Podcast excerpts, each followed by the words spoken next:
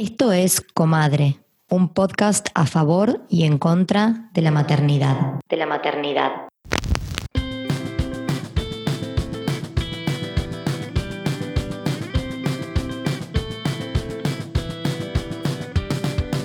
En este episodio vamos a hablar de masculinidades cis. Masculinidades cis.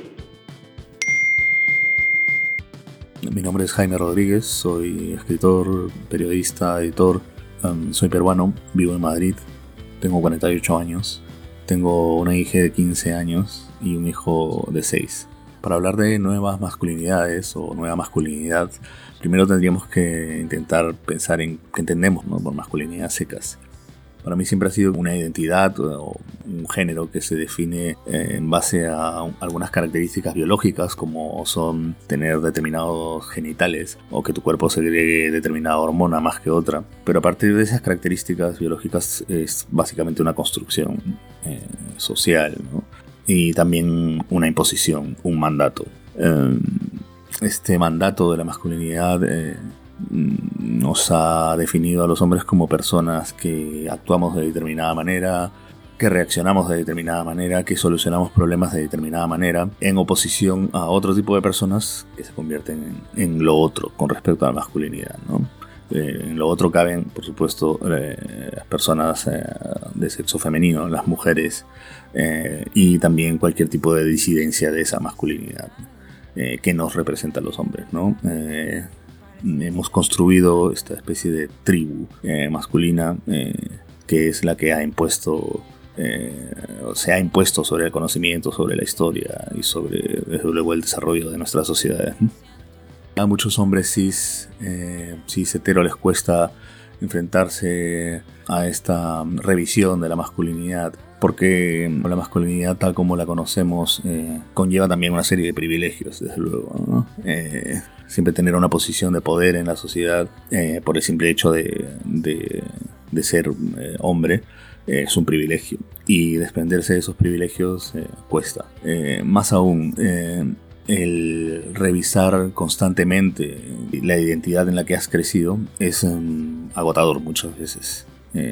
puede ser extenuante también puede ser estimulante si es que llegas a, internalizar esa, esa revisión, ese proceso de revisión. Em, pero en principio es muy, muy agotador. Eh, entonces eh, hay un rechazo natural a eso que se consigue superar con, con trabajo, con capacidad de escucha, con lectura, con conversación, eh, básicamente eso, con, una apertura a eh, entender eh, la posibilidad de revisar la masculinidad no como una como algo que te va a quitar cosas, sino como algo que va a agregar cosas a tu, a tu personalidad y, a tu mente. Y una vez que, llegas a ese nivel, a ese entendimiento de que se trata de agregar y no de quitar, es cuando empieza a ser eh, más estimulante la idea de revisar la masculinidad. Yo personalmente siempre soy una persona que cuida mucho y, desde hace muchísimo tiempo he tenido una relación, por ejemplo, con el, con el tema de los cuidados o el trabajo doméstico. Eh, tal vez porque vi siempre a mi madre ocuparse de eso y siempre fui muy consciente de que era de que era un un trabajo tan o más importante que los trabajos que se hacían afuera y que tenían una retribución económica. Eh, para mí siempre el trabajo de crianza, de cuidados y doméstico por lo menos en el sistema capitalista en el que nos movemos, es una actividad económica tan o más importante que la que se realiza fuera de casa. Eh, y, y, entonces yo siempre he tenido esto muy, muy internalizado, incluso antes de pensar en temas de masculinidad.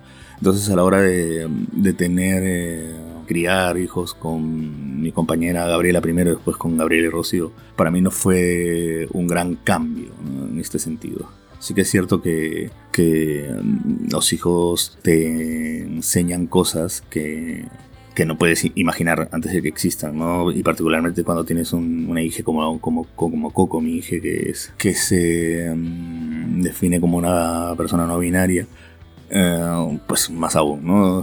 las discusiones con, ella y la observación de, la conducta de mi hijo Amaru me enseñan cada día nuevas cosas. Entonces, en ese sentido, creo que afectan mi masculinidad en tanto que me afectan como persona, ¿no? En general. Creo que intentamos eh, criar a, nuestros hijos en el sentido de que em, hay un espacio común mucho más amplio, ¿no? Un espacio de expresión de emociones, un espacio de, cuidados, un espacio de, compartir amor que es mucho más amplio, menos eh, restringido a, si es un chico, una, un chique, una, una chica, ¿no? O sea, eso está mucho creo que el espacio común básicamente es, es, más amplio, mucho más amplio, y eso es interesante, ¿no? Cortar esa, esa, esa cadena, mm, que no es una cadena evolutiva, de hecho es una cadena que no te permite evolucionar, ¿no? O sea, cadena de conductas y de aprendizajes que, no permite que, evolucionemos ni como sujetos masculinos o femeninos o todos los intermedios que pueden existir y que son interesantísimos. Hola, mi nombre es Lucas Fauno Gutiérrez, tengo 41 años, actualmente me dedico al periodismo, a la escritura y bueno, claro, también soy activista, lo cual a veces implica un trabajo no pago. A ver, durante muchos años la palabra puto para mí significó una violencia, significó lo peor que me podía pasar, significó una humillación, porque era un insulto, me lo decían para denigrarme. A través de los años y después de salir del closet empecé a entender que a mí personalmente, lo que voy a decir ahora no es algo general, sino que esto es algo personal totalmente. La palabra gay, la palabra homosexual, no me, no me terminaban de cuadrar. Yo las sentía muy formales, las sentía muy agradables, las sentía muy eh, de respuesta cortés a un sistema hetero cis patriarcal.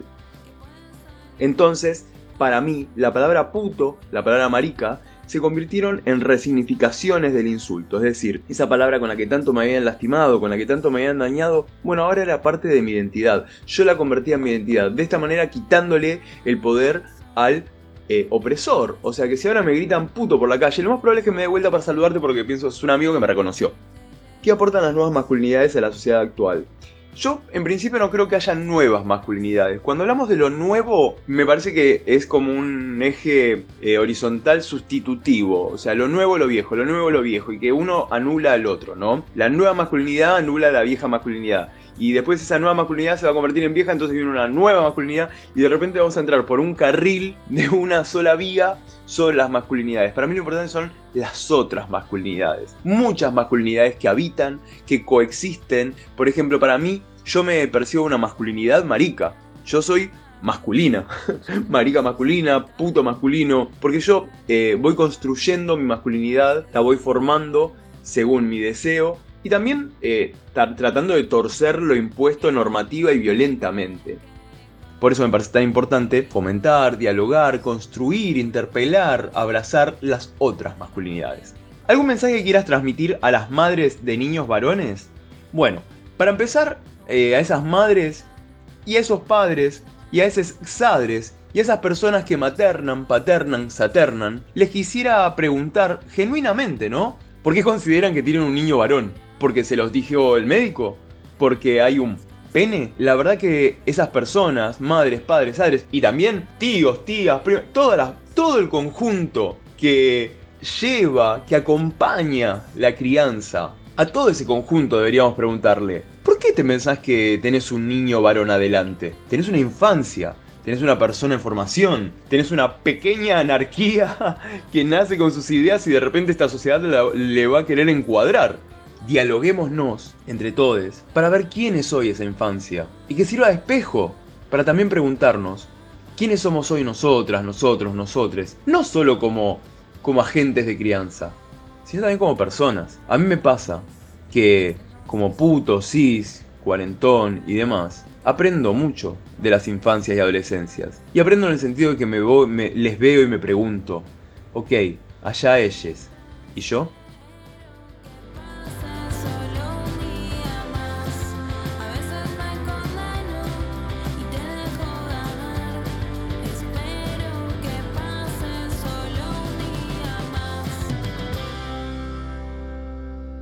Hola, hola, hola. Ay, estamos grabando, estamos grabando un episodio que quiero hacer hace desde que existe Comadre, básicamente. Ay, sí, qué ganas teníamos de hacer este episodio sobre nuevas masculinidades. Por Dios, qué necesario. Mal, mal, mal, mal. Bueno, un par de aclaraciones antes de empezar. Va a ser un episodio sobre nuevas masculinidades enfocados en masculinidades cis. Eso es importante. Ya vendrá otro episodio donde abarquemos otro tipo de masculinidades, pero vamos a presentarnos. Yo soy Victoria Viola y me encuentran en Instagram como B de Viola y al podcast arroba comadre podcast. Yo soy Maki y me encuentran en Instagram como arroba Maki Álvarez T. Y eh, si quieren colaborar con la producción de los episodios de Comadre, pueden ir al link, al link de nuestra bio y colaborar con Cafecitos o si están afuera con Cafecitos Internacionales en la plataforma GoFundMe. Muy bien. Y también le pueden dar seguir al podcast en Spotify para enterarse de los episodios que van apareciendo. Bueno, y estamos acá con un invitado. Yo comparto muchos de sus contenidos, ha generado grandes conversaciones con mi pareja, pero quiero que te presentes vos para contarle a la gente quién sos. Hola, yo soy Andrés Arbit, soy director audiovisual, documentalista y también uno de los creadores de Privilegiados, que somos una plataforma que generamos contenido eh, hablándole eh, de varones para varones sobre privilegios, mandatos, costos, violencias y también estamos dando charlas, capacitaciones, talleres eh, en diferentes lugares, ¿no? Desde escuelas, secundarios, organizaciones barriales, sociales, sindicatos, empresas. Así que privilegiados, hace ya dos años que viene creciendo desde generar contenido, ahora a encontrarnos también eh, en las calles. Ay, me parece hermoso esto que estás diciendo. No, no sabía esta parte y es como el lugar hacia donde queremos proyectar comadre, como empezar a llevar la conversación por fuera del podcast a lugares. ¡Qué gol! Sí, la verdad es que fue interesantísimo porque llegó sin buscarlo. Eh, llegaron espacios, primero sindicatos y algunas organizaciones preguntando, che, ¿ustedes dan charlas sobre esto? ¿No? Como necesitamos empezar a charlar de estos temas en nuestros espacios, después secundarios. No, es más, primero se acercaron docentes de escuelas eh, secundarios públicos. Lo primero que hicimos fue empezar a charlar con pibis. Así que lo que, nada, hace dos años que estamos en esto y ya dimos más de 80 talleres. Eh, y, a donde nos llamen, siempre que podemos, vamos. Súper esperanzador.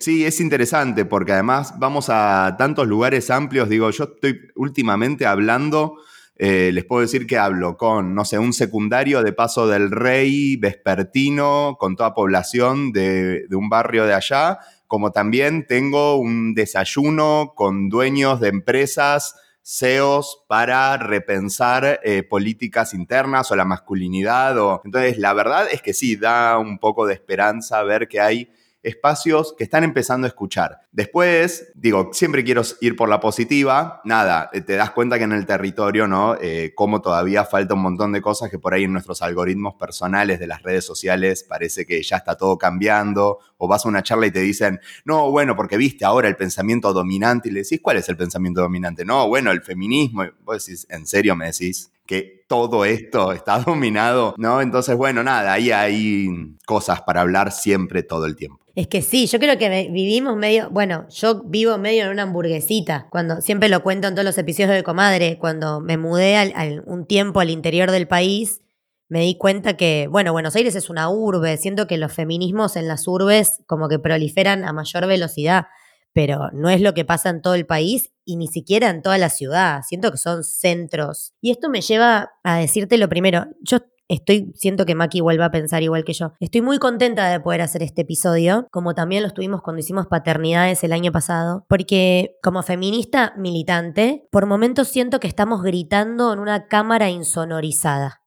Como me doy cuenta que estamos dándonos, dándonos rosca entre nosotras y me pasa, capaz, porque ya al ser muy feminista en redes seguro que genera una resistencia entre mis amigos varones, cuando quiero tratar de charlar con un varón cis sobre las cosas que nos interpelan, he probado enfoques, desde patear una puerta hasta ser amorosísima, y encuentro mucha resistencia, mucha. Cuando ustedes lanzaron Privilegiados, tu entorno, o la, sí, la gente que conoces, ¿se lo tomó con buena onda o hubo ciertas reticencias? ¿Cómo fue eh, eh, la repercusión? Bueno, antes de lanzar Privilegiados, pasó algo también que fue mi el mío y el de Gustavo, ¿no? Digo, Privilegiados nace de la mano de Lucía Rodríguez, Gustavo Herzberg, y lo que pasó fue que desde el 2015, ¿no? Desde el 3 de junio de 2015 puntualmente estamos empezando a charlar de estos temas. Digo, a mí hasta que no pasó el primer ni una menos, chicas, yo estaba en un tupper, en una burbuja, digo, era director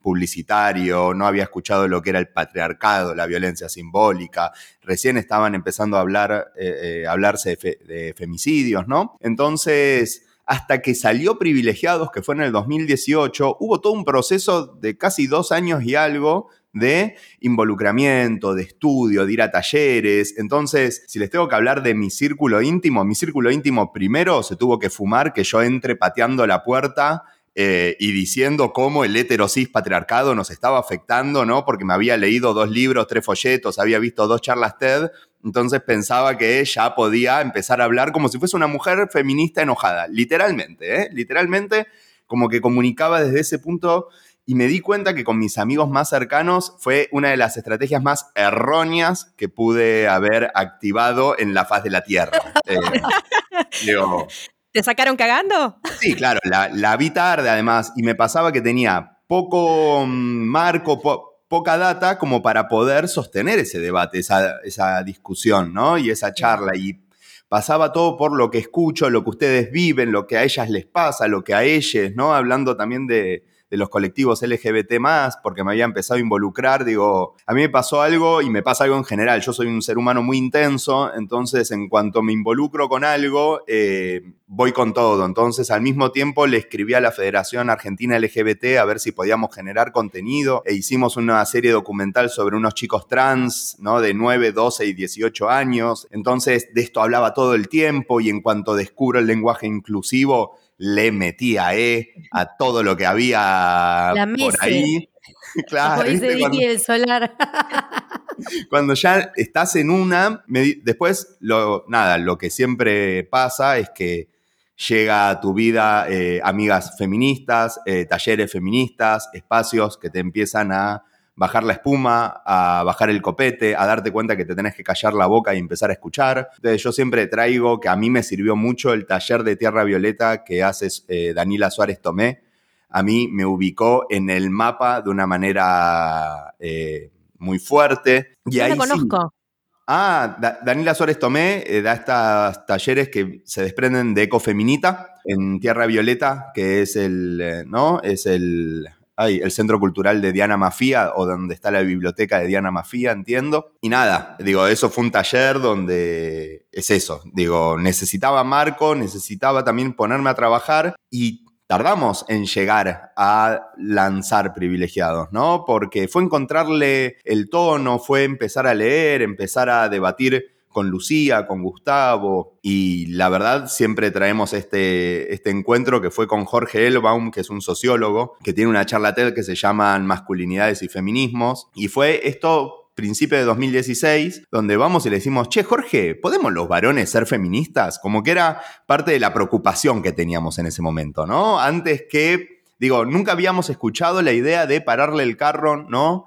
Eh, a nuestros amigos. Entonces pasó esto de encontrar la charla de Jorge. Ir, obviamente, como les digo, soy una persona muy intensa y soy productor, lo encontramos, le tocamos el timbre y lo entrevistamos, ¿no? Che, Jorge, ¿podemos los varones ser feministas? ¿Cuál es nuestro rol dentro de los feminismos? Y ahí Jorge nos paró el carro y nos dijo, muchachos, lo que tenemos que hacer es pararnos el carro entre nosotros, ¿no? Y empezar a hablar de estos temas entre varones. Y ahí fue como, ah, Ok, claro. Y medio que en ese devenir, Gustavo me dice, empezamos a hablar del nombre y surge privilegiados porque nos gusta esta idea de nombrarnos desde lo que somos para transformarlo, ¿no? En vez de estar señalándonos como, che, ¿quiénes son los varones buenos? ¿Quiénes son los varones malos? Bueno, no. Trabajémoslo todo colectivamente. Y así empezamos a generar eh, los videos. Y sí, al principio mis amigos más cercanos era, ah, sí, estoy de acuerdo, pero bueno, digo, y, les cuento que lo más íntimo es que yo en ese momento tenía una productora con dos amigos de toda la vida y mm, yo diciéndoles, dale, súmense, fíjense en qué pueden aportar y no se sumaron, no se sumaron, la productora se desarmó, digo, dejamos de laburar y nunca se quisieron sumar, pero sí, digo, esos dos amigos míos siguen siendo amigos míos, pero ese grupo éramos cuatro y hay uno que en cuanto yo empecé a hablar con la E, se dio cuenta que no quería que sus hijos escuchen nada más de mí y de mis hijos y nos dejó de hablar, digo, eh, fue un vínculo así que decidió, como no les hablen, onda, no fue explícito, ¿no? Pero mis hijos ya no jugaban más con sus hijos, eh, no, una persona que va a tener que tirar todas las fotos de su casamiento, porque estoy en todas las fotos de su casamiento, casi que se lo en algún punto fui parte de un montón de cosas de su vida. Entonces es interesante, pero sí, me pasó pero si vamos desde el lado de las resistencias cercanas, Por suerte tengo que decir que no tuve eh, algo que me haya hecho dudar en ir adelante. Más, la única duda que hubo era la mía, la propia, que tuvimos tres videos hechos y no los, no los lanzamos como por dos o tres meses. Me daba miedo que no esté bien enfocado el discurso porque, y lo chequeamos con muchas compañeras que son periodistas, digo, teníamos una amiga que en ese momento era fotógrafa de las 12 y chequeamos mucho estar hablándole a varones. No queríamos estar robando ¿no? la voz o el micrófono y estar diciendo, porque, by the way, también vale la pena esta aclaración, capaz si no la pueden borrar, que es que al principio con Gustavo dijimos, muy bien, ¿por qué no vamos a generar contenido feminista dicho por varones? Total, así las mujeres ya se pueden relajar y acá llegaron los varoncitos que hacen videos de tres minutos y van a hablar de feminismo. A explicarlo todo. Mansplaining.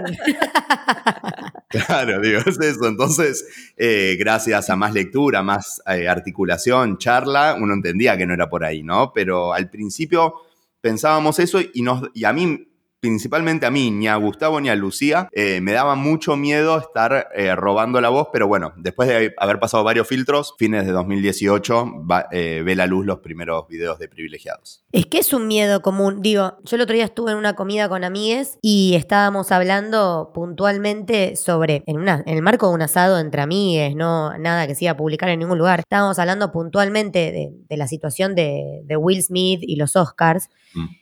Y empecé a escuchar lo que decían y dije, chicas, me parece que estaría bueno que le demos un espacio a voces negras, como ¿leyeron alguna negra hablando de esto o solo leyeron a blancos y blancas ofendidos con la violencia en la televisión? Entonces, siempre está esta cosa de cuando tenemos cierto privilegio, porque nosotras también tenemos privilegios por ser mujeres, cis, blancas, hay este campo minado. Cuando entrevistamos a, a Luca Fauno, que le mandamos preguntas, él en la biografía se anuncia, se anuncia como puto y yo le decía a Maki, Maki me decía, bueno, le pregunto cuándo se, cuándo se asumió puto y yo le decía, no sé si le podemos decir nosotras puto, porque somos re Paki, como y al final fue como, bueno, de última le preguntémosle, ¿entendés?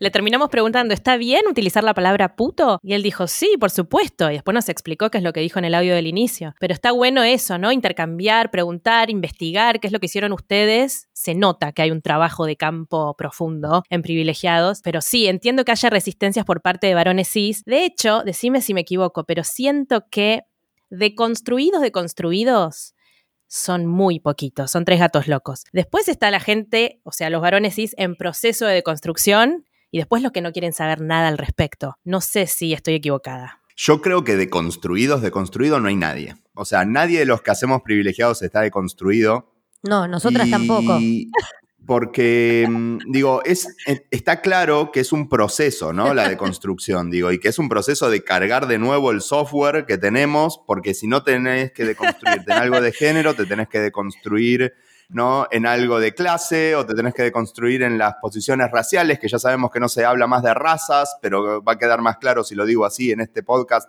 en este contexto social, político, contemporáneo en el que estamos, digo, y sí, yo creo que no hay nadie que esté deconstruido, yo, es más, en muchos espacios trato de no usar la palabra deconstruido porque siento que tiene mal marketing, eh, o hablar de los varones deconstruidos también es como... yo hasta uso de manera provocativa la palabra aliado en algunas charlas, porque me parece que hay que traerla, me parece que hay que jugar un poco con estas cosas.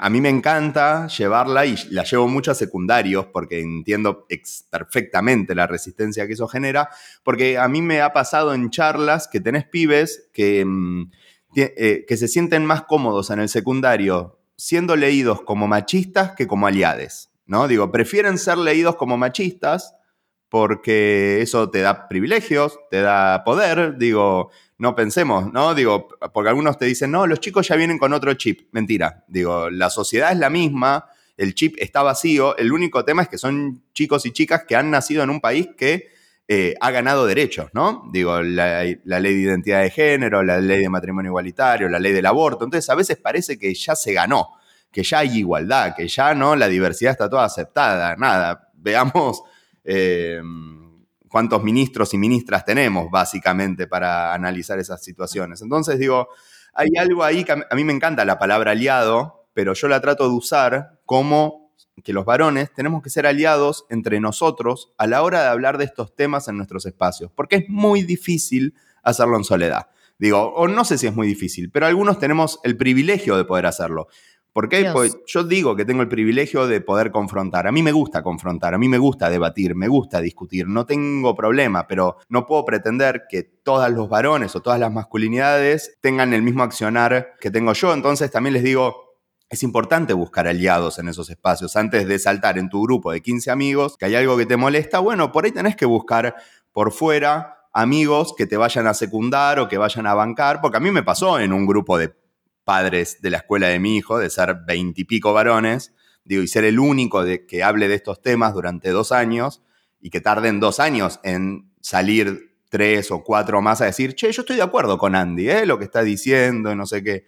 Digo, tardó un montón. Claro, se requiere espalda. Y el cuero duro. Y esto me trae muchas, me trae muchas preguntas. Primero me parece importante por las encuestas que lanzamos en Instagram que hagamos como, eh, como si el público estuviera en pelotas y corriendo y no supiera, Mm. porque hubo respuestas de, por ejemplo, no sabemos lo que es el nuevo paradigma o no sabemos lo que es una nueva masculinidad. Y hago un paréntesis acá, sin prender fuego literalmente a nadie. Estas preguntas, aliado, nuevo paradigma y nueva masculinidad, fueron preguntas que hicieron que por primera vez un invitado rechace la invitación de estar en comadre porque se sintió molesto con lo que preguntamos. Entonces son temas evidentemente delicados y como queremos que nos escuchen varones y masculinidades y también la gente que ya nos escucha, nuestras oyentes dijeron que no sabían bien qué es una nueva masculinidad o si podemos hablar de, de algo como tal. Entonces pregunto eso para, para poner a todos en la misma página. ¿Qué sería una nueva masculinidad? Bueno, para mí es problemático el concepto de nuevas masculinidades, ¿no? Siendo alguien que viene del mundo de la publicidad, del mundo de la comunicación, a mí me preocupa cuando planteamos que algo es nuevo, parece que es mejor, ¿no? Parece que es superador, es el producto que, está eh, el último en las bateas, ¿no? Entonces, lo que pasa a veces con las nuevas masculinidades, que uno habla con, digo, desde privilegiados, que damos charlas, hablamos con masculinidades de todas las edades, los que tienen más de 40 años, a veces es difícil considerarse una nueva masculinidad, ¿no? Digo, se habla de nueva masculinidad desde es- 2020, ponele, 2019, 2018 en adelante acá en Argentina, ¿no? Y los que tienen más edad dicen, ¿y qué hago con todo lo que construí? ¿Qué hago con todo lo que soy? ¿No? Digo, ¿qué tengo que tirar toda la masculinidad a la basura y empezar de nuevo? Bueno, yo creo, a priori en este momento, siempre siendo coherentes con el contexto y donde estamos, eh, es que no, que no hay que tirar a la basura todo lo construido. Lo que sí tenemos que hacer es repensar cómo fuimos educados, ¿no? Y lo que yo no tengo muy en claro es a dónde van las masculinidades. No sabemos bien el amplio camino que pueden tomar las masculinidades y todos los colores de masculinidades diversas que puede haber en un futuro, pero sí tenemos muy en claro qué masculinidad queremos dejar de reproducir, qué masculinidad tenemos que soltar, ¿no? ¿Qué prácticas de la masculinidad tenemos que soltar? Porque no es toda la masculinidad. Y entendemos que para adelante tenemos que pensar, ¿no? En masculinidades que no sometan y no violenten a las personas, ¿no? Porque uno a veces piensa que la nueva masculinidad implica con que ahora todos tenemos que ser poliamorosos, pansexuales, tener una expresión de género ¿no? colorida, porque nos pasó en privilegiados. Nos escribió una chica una vez diciendo, estoy cansada de los aliadines, estoy cansada de estos tipos que vienen en pollera, se pintan las uñas y cada vez que digo algo en la facultad, este pibe toma la palabra y me hace mansplaining o me roba lo que digo, o ¿viste? Eh, todo eso. Y yo pensando para adentro, claro, el problema es pensar en esas perfos como aliados, ¿entendés? Digo, porque a- a- Claro. a- El aliadín. es que a mí lo que me problematiza de las nuevas masculinidades es que se transforma en una perfo. Porque yo no necesito que me performes, que eh, tenés el pelo largo, que tenés una expresión de género no binaria. Capaz que sí, y ayuda. Pero digo, antes de todo eso, vos en el grupo de chat de tus amigos, ¿les parás el carro? ¿Le parás el carro a, a alguien en tu familia cuando está diciendo algo, algo misógino? Digo, cuando están haciendo un chiste transodiante, homodiante, digo, porque ahí están las prácticas, no en, digo, en esto que se corría a muchos varones que se ponían el pañuelo verde. Bueno, qué sé yo, A mí lo que me preocupa de eso es que se caiga en la perfo. Por eso cuando nosotros hacíamos al principio de nuestro uh, camino la pregunta, ¿podemos los varones ser feministas? Y cuando nos dijeron, mira, lo primero que tenemos que hacer es pararnos el carro entre nosotros. Claro, digo, si yo me nombro feminista, lo único que voy a estar modificando es, no sé, mi bio de Twitter o de Instagram, si pongo hashtag varón feminista, ¿no? Digo, como no estoy modificando nada. Lo que modifica es cómo, cómo interactúo con otras masculinidades y que tampoco quiere decir estar metiendo codazos, trabas, porque, digo, esas maneras de trabajar la masculinidad con otros varones sigue siendo machista, sigue siendo...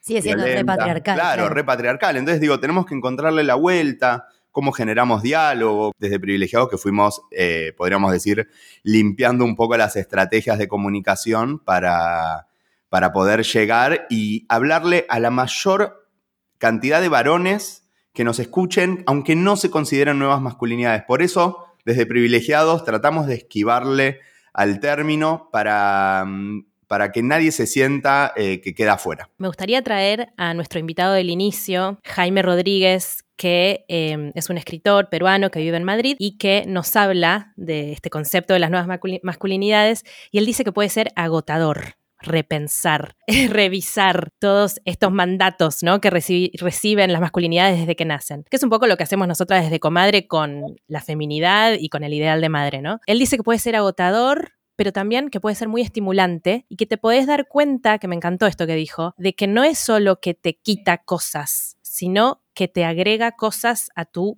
persona, que si cambias, ¿no? Eh, quitar por agregar, ahí hay como un nuevo paradigma. Que me parece que eso está bueno que los varones cis lo internalicen, porque por ahí piensan, uy, no, me van a sacar privilegios, me van a sacar privilegios, mejor no escucho nada, mejor silencio, no paro, no freno el carro, como decías vos, eh, este chiste misógino de WhatsApp, y me hago el pelotudo. Eh, no, pueden empezar a llegar cosas hermosas a raíz de esta revisión, ¿no? De la masculinidad tóxica. Sí. Perdón, y quiero agregar algo, Macu, eh, antes de, darle la palabra a Andrés. Como hago el ejercicio, porque no soy varón cis, pero lo hago con otros privilegios míos. Y a mí me pasa que muchas veces revisar mis privilegios me da culpa. Me da culpa, me doy cuenta que no sé bien cómo, cómo manejarme, eh, me da miedo pifiarla. Y todas esas son cosas que colaboran a la resistencia. O sea, yo cuando, vuelvo a ese ejemplo, cuando leí todo, la, o sea, amplifiqué, de hecho compartí en mis redes mujeres negras pronunciándose, o mismo cuando fue el conflicto de Afganistán, mujeres afganas. Y capaz el feminismo blanco privilegiado está, que aparte, bueno, es como hablar de las nuevas masculinidades, no hay un feminismo, hay como feminismos, ¿no? Pero cuando empecé a ver las cosas que decían otras mujeres desde su punto de vista, dije, me agarró una, una vergüenza propia. Y Creo que eso es lo que colabora también a, la resistencia. Es difícil darse cuenta que una no sabe, que está equivocada, que tiene que seguir aprendiendo, que tiene que bajar el copete, que tiene que decir no sé. Entonces, volviendo a vos, Andrés, para ver qué opinas de lo que dijo Maki. No sé si coincidís con lo que pensamos. Coincido al 100%. Digo, estoy de acuerdo que puede ser agotador porque es constante, porque es cotidiano, porque los varones venimos siendo varones como nos enseñaron, sin parar la pelota hasta el 2015, sin problema, ¿eh? sin cuestionarnos, ni un ápice de nada, porque además lo que sí nos pasan a nosotros como masculinidades es que empezar a replantear a replantearte tu masculinidad es verte en una posición de poder o en una posición no de estar sometiendo a alguien quizás y que no es un, espacio del el más agradable del mundo, como tampoco es el de las compañeras o los compañeros LGBT que se tuvieron que ver siendo violentados para poder salir a empoderarse. Lo que sí tiene nuestro activismo, podríamos decir que es esto de repensar, que está buenísimo lo que decían de agregar, ¿no? En vez de perder. Porque, digo, hay algo que dice Lucho Fabri, que es un gran eh, pensador de las masculinidades acá en Argentina y siempre recomiendo seguirlo y leerlo, que dice mm, cómo los feminismos a los varones vienen a traernos más libertad en vez de restricciones. Es todo lo contrario, digo, es, es lejos de generarnos restricciones, que es lo que nos generan los mandatos de la masculinidad, si tenemos que sostenerlos a rajatabla, que esos mandatos también conllevan costos para la masculinidad y gracias a eso nos sostenemos en un lugar de privilegio, quizás no, y quizás no. Yo, yo desde lo personal estoy completamente seguro de que los feminismos nos vienen a dar más libertad desde lo emocional, desde el, deseo, desde lo que queremos hacer, desde lo que queremos mostrar, desde lo que queremos consumir. Digo, empezar a correr, ¿no? Este deber ser que no nos deja articular eh, nuestro sentir de la manera más, eh, no sé, libre y flexible posible. Y además, a mí me pasa que me gusta pensar el tema de la masculinidad como además de agregar, que está buenísimo lo que dice el compañero, pensaba en eh, compartir, ¿no? Digo, porque a nosotros nos dicen varones, suelten privilegios. Y cuando se dice esa frase en el aire, yo les aseguro que ningún varón heterosis, principalmente lo digo desde ese punto de vista porque, porque es de donde me reconozco, em, no se entiende eh, ese pedido, ¿no? Porque pensemos que también estamos en una sociedad en la que vos le estás diciendo a un varón que por ahí labura 10 horas, que no llega a fin de mes, le estás diciendo que es un privilegiado, ¿no? Y entonces te dice, ¿qué privilegios tengo yo? Y claro, desde privilegiado siempre traemos la aclaración que, que los varones seamos privilegiados no quiere decir que tenemos la vida resuelta, sino quiere decir que tenemos acceso a situaciones o tenemos eh, acceso a derechos o situaciones con menos obstáculos que las mujeres y las personas de la diversidad sexual eh, que, ¿no? que están en nuestro contexto, ¿no? En comparación con nosotros. Entonces, lo dije medio como el orto, pero espero que se entienda. Eh, porque estaba pensando también... Se entendió perfecto. Ah, perfecto. No, porque pensaba en esto de compartir. Porque yo puedo subir a una montaña y vociferar a los cuatro vientos, no soy más blanco. ¿No? Digo, no quiero tener más el privilegio de ser blanco. Sigo siendo blanco. Digo, no hay, eh, no hay manera. Voy a ir a una, entrevista de trabajo y a mí se me lee diferente que a un varón marrón, ¿no? Entonces, a mí me gusta pensar esto que los varones, en vez de decirles, por una cuestión estratégica casi, ¿eh? pierdan privilegios, en realidad lo que tenemos que hacer es aprender a compartir los espacios de poder, los espacios de toma de decisión y empezar a compartir los espacios. Eh, eso es lo que tenemos que hacer las masculinidades. No solo perder, que siento que queda muy en el aire. Los varones tenemos que aprender a compartir los espacios de poder, los espacios de toma de decisión, empezar a compartir el mando de todo y empezar a pensar una sociedad en serio, coparticipativa y democrática. Esto que decís vos, me, me estuve notando cosas porque bueno, es un montón de, como que siento que venís a traernos una voz, a, interpretarnos cosas que a veces no entendemos. Vos dijiste la palabra deseo entre muchas de las cosas que dijiste, y a mí eso me tocó un timbre, porque creo que una de las grandes eh, pesadillas del patriarcado es que la sensibilidad del varón es muy reprimida, hay mucho mandato por proveer, por siempre estar arriba, por siempre funcionar. Y el otro día hablando con amigas en una comida, estábamos hablando del parto de una de mis amigas eh, y, del, y, del, padre de, la criatura que estaba por nacer, que estaba aterrado y no sabía bien cómo plantarse ahí o cómo acompañar ese dolor del parto. Y ahí vino el, preguntarnos sobre el deseo, ¿no es cierto? Como eh, yo lo hablo mucho con, con mi pareja y tengo dos preguntas. Una, ¿qué espacio hay entre los varones cis para hablar de lo que desean. Y cuando digo lo que desean, estoy capaz estoy siendo re prejuiciosa. No hablo de una casa, un nuevo auto, un laburo más power. Lo otro, lo sensible. ¿Hay espacio para charlar de eso? ¿Es algo que se conversa? Hmm.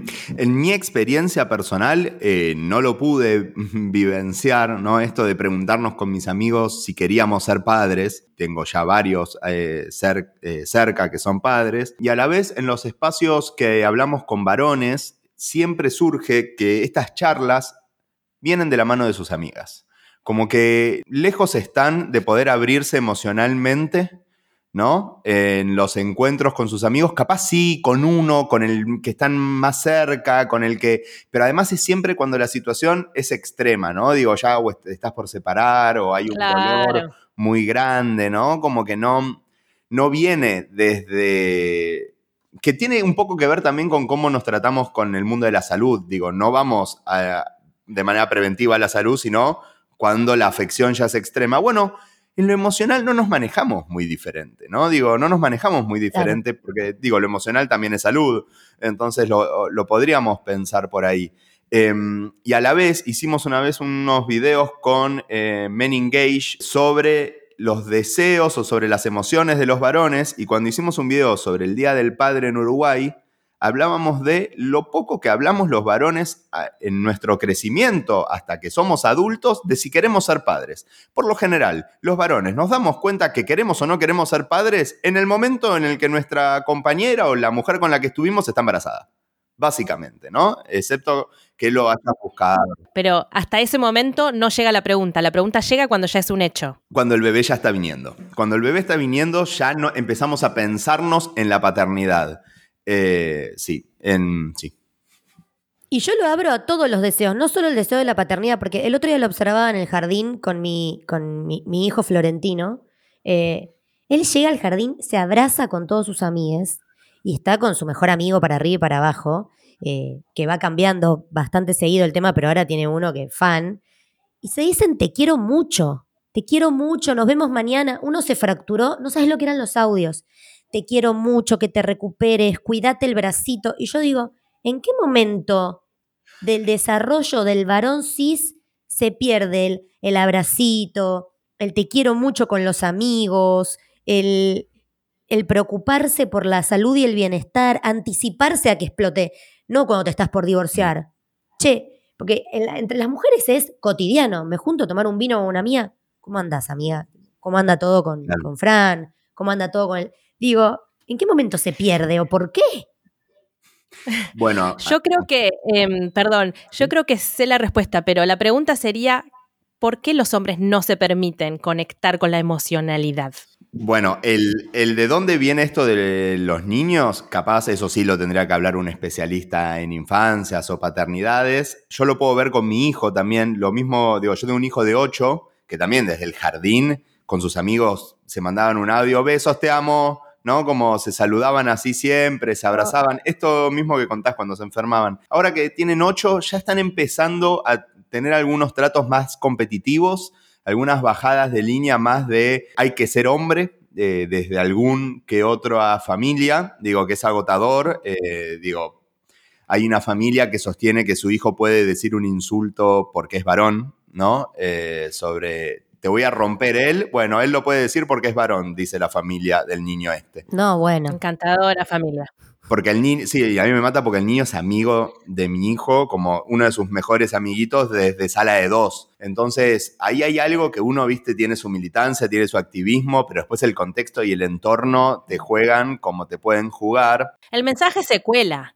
Sí, bueno, todo el tiempo. Entonces yo tengo que estar eh, trabajando mucho con mi hijo, pero noto que medio que ahora a los ocho años veo cómo se están empezando a marcar la cancha más como varoncitos que como, ¿no? Personitas, nada más. Eh, lo estoy empezando a ver un poco. ¿Y mm, por qué no nos permitimos? Bueno, digo, hay algo uno de los mandatos fuertes de la masculinidad es no llorar, ¿no? Es no mostrar nuestras emociones. ¿Por qué? Porque eso es ser frágil. Y no podemos ser frágiles, no podemos ser débiles, no podemos tener falencias. El varón siempre tiene que ser seguro, ¿no? Eh, no podemos dudar.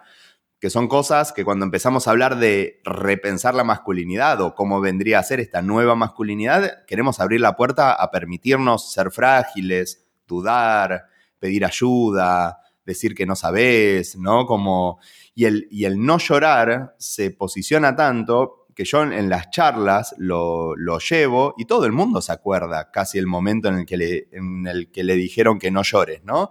Digo, yo me acuerdo patente, a los ocho años, mi papá dándome un churrascazo en la nuca, diciéndome, no llores, no seas maricón. Fin. Digo, no necesité mucho más no, y aparte para que me ubiquen. También puede pasar por un amigo. A Floro le pasó en el verano, un amigo le dijo, eh, no le dijo a él, estaban otros dos jugando de 8, 7, y uno se puso a llorar de la impotencia, porque no sé, no le salía el juego. Dijo, ay, ¿por qué llorás como una nena? Yo salté, después me di cuenta que estaban las madres de los otros ahí. Fue como, primero, llorar lloramos todos los humanos. Segundo, ser una nena no cuenta como insulto, ¿viste? Yo ya estaba tipo, digo, pero claro, pero ya, ya entró, el mensaje se coló. Y yo con mi pancartita no voy a alcanzar, ¿entendés? Y, nos pasa que, digo, empatizo un montón porque uno interviene, pero después ese pibi se va a su casa con su familia y todo lo que uno dice por ahí, viste, por donde entró salió. y, y no sabes bien en qué mundo te estás, digo, empatizo a full con eso porque me pasa cotidianamente. Y cuando hablamos de las emocionalidades, ¿no? Con muchos varones en estos espacios, todos te, o sea, por ahí ninguno levanta la mano y dice, ay, sí, mi papá no me deja llorar, pero mientras vos hablás, están todos los pibes diciendo, claro, ajá, como esos momentos, ¿no? Donde desde chiquitos nos dijeron que no lloremos. Entonces digo, después decimos, che, ¿y los varones por qué no empatizan con las situaciones ajenas? Y si no podemos ni conectar con nuestras emociones porque desde chiquitos nos dijeron que no lo hagamos.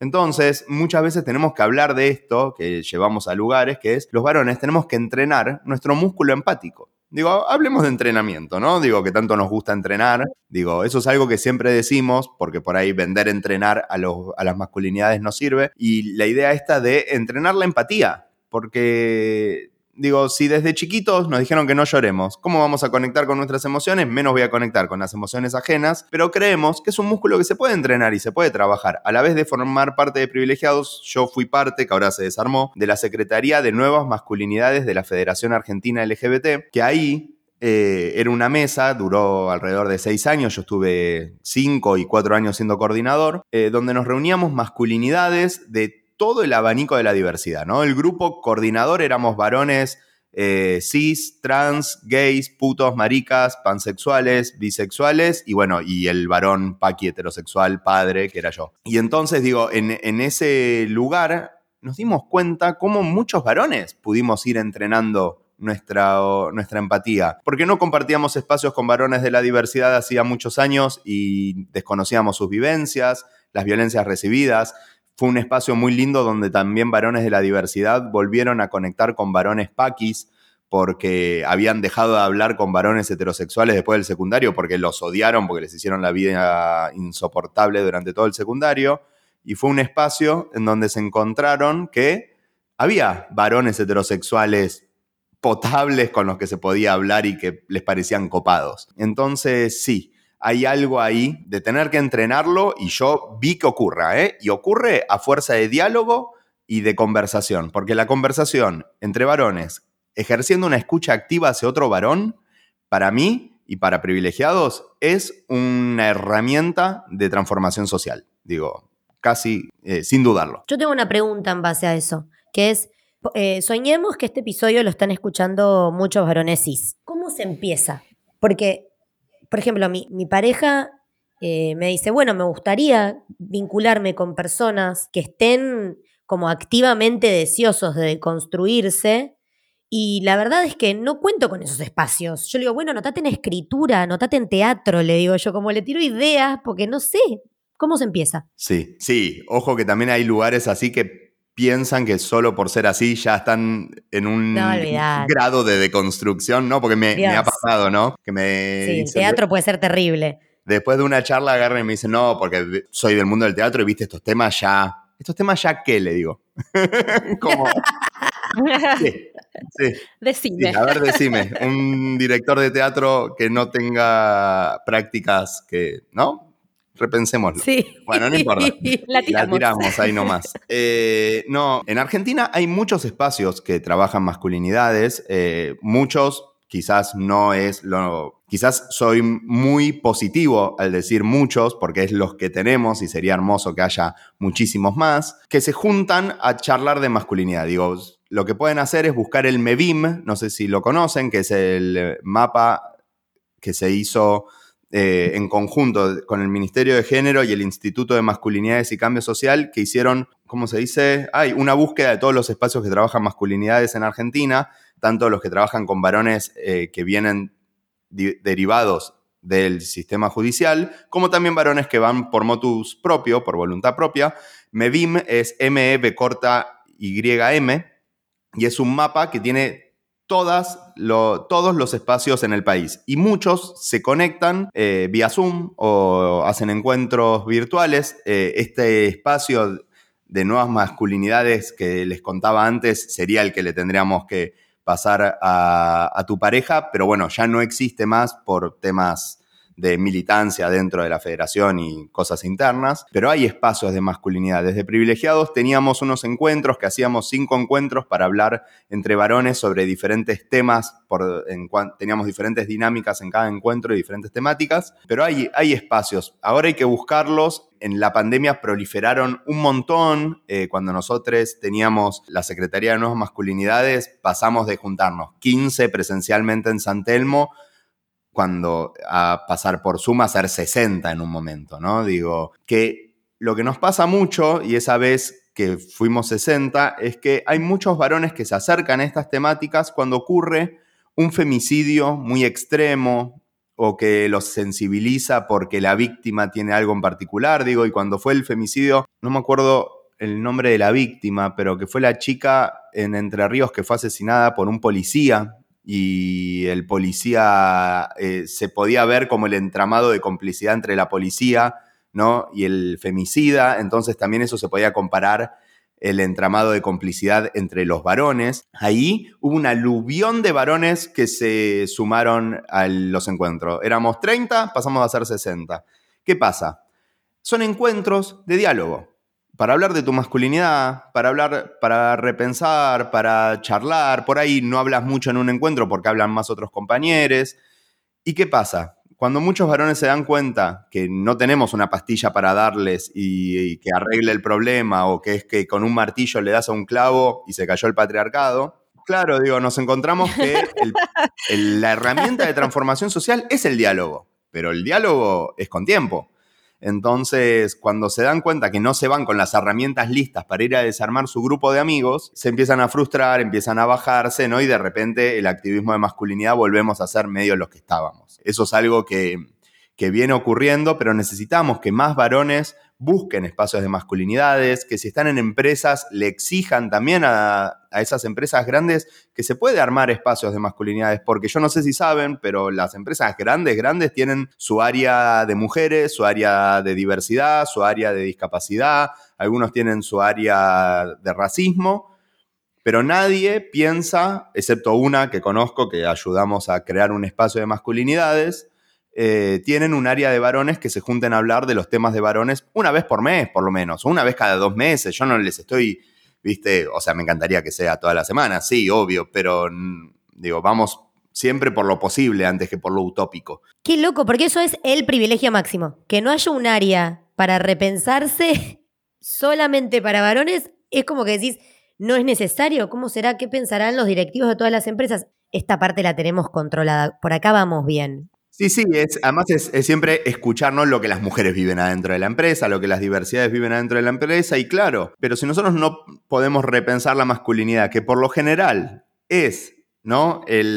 La punta del ovillo que genera la desigualdad y las violencias, digo, es muy difícil y es interesante porque cuando desde nuestro punto de vista, desde privilegiados, nos ponemos a hablar con los varones estos que están en poder o que manejan empresas, entienden perfecto que nuestro discurso no es puntualizar en cada varón. Nosotros hablamos de lo estructural, de lo que tenemos que cambiar como sociedad. Después sí, en lo personal, cada uno tiene que ver qué hace. Pero nunca el discurso de privilegiados es, vos, varón, tenés que cambiar tal o cual cosa. O sea, sí, pero intentamos llegar desde lo estructural. Bueno, yo te hago una pregunta. Qué bien le vendría esos espacios que estás nombrando un montón de gente que conozco. Pero para los padres, ¿no? Y las madres también, que estamos criando niños con genitales masculinos, ¿no? Hay cosas que el patriarcado trae que me parece que están muy arraigadas, como por ejemplo lo binario, ¿no? Y te traigo una situación que yo viví personalmente acá en mi familia, que fue que un día eh, mi hijo necesitaba zapatillas y mi suegra le fue a comprar y me dijo, elegimos estas, va, él eligió estas y se las compré, unas zapatillas rosas flúor. Mi hijo, cinco años. Las trae, todo orgulloso, y mi marido, que es un padre súper activo, a cargo de las tareas domésticas, bastante deconstruido, dice, no,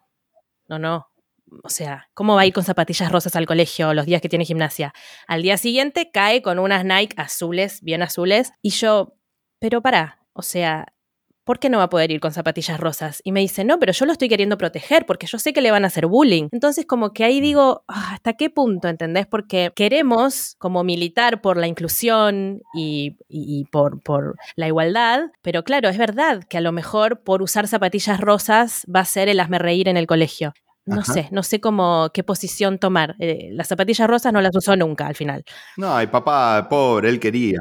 Eh, a mí me nace eso siempre. Primero el deseo, ¿no? De las niñas. Empatizo con lo que le pasa a tu, a tu, a tu pareja. A mi papá. A tu papá también seguro que le pasa igual. Olvídate. No, pero empatizo con lo que le pasa a tu pareja, porque es ese sentir que uno desde, la, desde el trabajo de la deconstrucción, desde lo racional, racional, perdón, te dice, sí, claro que cada uno use, pero después acá adentro decís, ay, pero yo sé lo que va a pasar. Y bueno, yo lo que hago por lo general es acompañar, acompañar, acompañar, porque también busco eh, que, digo, que dentro de mi experiencia tengo la suerte de contar, no sé, con una escuela un poco progre, que le busca un poquito la vuelta, pero te cuento, Maki, una al revés que me pasó a mí mi hijo le prestaron unos patines rosados a una amiga que él quería probar patines, ¿no? Mi, hijo es mega deportista, le, le, va bien en todos los deportes, le gusta, es hábil. Siempre digo que tengo el, colmo del papá progre, que mi hijo es refutbolero, ¿no? Digo, es como mega. Y mm, le digo, bueno, dale, los prueba acá en la casa. Le digo, bueno, vamos a la plaza a probarlos. Me dice, no, es que, le digo, dale, ¿cuál es el problema? Y es que son rosados, me dice. Digo, bueno, pero no importa porque vos querés andar en patines. Y me dice, sí, pa, no, yo los quiero probar, ¿no? Me dice, yo quiero probar los patines. Eh, bueno, pero no dejes que la mirada del otro, ¿no? Como todo esto y me dice, mira, pa, todo bien, pero a mí no me gusta el color rosado. si fuesen negros los usaría sin problema, digo. Y claro, yo ahí me daba cuenta que lo estaba empujando a él, a mi activismo y a mi militancia, cuando yo, además le estoy diciendo, del pico para afuera, eh, usa cualquier color, pero él ve a su papá todos los días vestido de remera negra y jean. Digo, ahora me están viendo con un buzo eh, lila, es el único buzo lila que tengo en la vida porque me empecé a dar cuenta que tengo que comprarme cosas de color. Pero yo con mi hijo me di cuenta que lo estaba empujando a mi activismo y él me dice, pa, yo quiero andar en cualquier patín, no me interesa. Es más, después dejó, no, no le interesaba el patín, le interesó otros, otros otras cosas. Eh, y no sé, y yo ahí me quedé también en esta de cuánto yo tengo que empujar a mi hijo por mi activismo a hacer lo mismo que yo, ¿no? Eh, que, teniendo él en ese momento seis años, que teniendo que articular todo el laburo que hago yo, no, la verdad es que ahí lo, me relajé y entiendo también que mm, eh, son charlas que también las podremos tener más adelante y que van a generar, ¿no? Digo, porque si yo estuviese acá siendo alguien que reproduce literalmente todo lo que me enseñó mi papá, privilegiados no existe ni cerca. Claro. Claro, es que me hace repensar, a mí me pasó lo mismo que a vos, Andrés. Eh, fuimos a la casa de unos amigos, unos amigues que tienen una hija mujer, y cuando Floro fue al cuarto, eh, ella tenía un montón de muñecas, unicornios, y viene y me dice, mamá, no hay un juguete. Y digo, ¿cómo que no? digo, está lleno de juguetes ese cuarto. Sí, pero muñecas, unicornios. A mí no me interesan los unicornios. ¿Cómo? Le digo. ¿Por qué? Porque los unicornios son de nena. Y ahí empecé como, los juguetes no tienen género. Tu padre tenía una colección de unicornios, le mentí. y después de la noche, cuando hablamos con Fran, me dice, gorda, pegás la vuelta, ¿entendés? O sea, déjalo. No le interesó el unicornio. y es verdad, hay algo de es, delgado el límite de tampoco empujar. El jardín de Floro, por suerte, hay como, ahora hay una trend, todos van con cosas tejidas. Hay un amigo que lleva como unas flores tejidas, así que hoy Floro se fue con unos, unos cosos pegados de unos muñequitos y llevó para repartir. Y digo, hermoso, es un jardín mega progre, pero es verdad que en algún momento se la van a dar por algún lado, mm, tampoco lo puedo empujar tanto. Igual está bueno esto que, por lo menos decirle, no que hay algo de mujer o de varón, ¿no? A, mí, a mí lo que me decía mi hijo León es, no me gusta el rosado, fin. Como que no me dijo, es de nena, ¿no? Él ya... Claro eh, es, más, lo que más me costó desarmar es el color piel, ¿no? Digo, que le decían el color piel al beige. Ese costó, pero llegó, hmm. porque después llegó una docente copada que acompañaba eso, ¿no? Eh, pero mi hija, de cinco años, muchas veces dice, ay, esto es rosa, es de nena y es para mí. Digo, no, Juli, cualquiera podemos usar todos los colores. Pero bueno, todos Ay, me- los días. Pero yo me siento mal por mi hijo que dio la vuelta y quiso la zapatilla rosa y al final no la usó nunca por miedo a que sea bulleado en el colegio. No, bueno, es que el debate es eterno. Yo lo tuve el otro día una discusión con un grupo de amigas sobre esto y es una pareja de amigos, amigues míos que tienen un varón y una mujer mellizos, mellices. Y me dicen, no sabes, Vicky, desde, desde la cuna tienen los gustos muy marcados. Él es re chabón, le gustan los autos y ella le encanta. Y es verdad, yo les veo y ella está siempre disfrazada de Frozen y él va tipo rompiendo cosas con un palo. Y le digo, bueno, hay una gran dosis de, cada uno, cada uno y la personalidad que trajo, pero hace poco hice un taller eh, de publicidad con perspectiva de género y ya la tapa de los pañales, o sea, hay una marca de pañales muy conocida, premium, eh, de hecho la caja más cara que tienen como los bebés a los seis meses, no los distinguí si tienen pañales puestos, si son de qué sexo, a la que sería la nena le pusieron una esponja en la mano. Actuales. Estos son tapas de pañales ahora, 2022. Una esponja en la mano, no lo voy a decir porque no le voy a hacer, no le voy a hacer la publicidad. Pero son los más usados de Argentina. O sea, hay dos muy usados, Pampers y Huggies, uno de esos dos. La, la que sería la nena tenía castillos y princesas decorando el cuarto y el varón tenía todo celeste. Y le digo, ya tus hijos, cuando vas al supermercado con, eh, con- con ellos, te ven agarrando el pañal celeste para él y el pañal rosa con la esponja en la mano para ella. Digo, todo el tiempo se cuela en la cultura, no es solamente lo que vos le enseñaste. Y eso me viene a una pregunta que nos hicieron las oyentes. ¿El pacto de caballeros se está rompiendo? ¿Cuál sería una de las mayores resistencias que encontrás? Me encanta hablar del pacto de caballeros. Es muy bueno. eh, lejos estamos de que se rompa el pacto de caballeros, digo, porque hay algo que es eso. A mí me encanta, porque quienes estamos en el tema de género a veces sentimos una positividad enorme porque nos hablamos entre nosotros, porque nuestros algoritmos son hermosos, nuestro Instagram es lo mejor que le puede pasar al planeta, digo, es como vivimos en un mundo sin abogados, como el meme.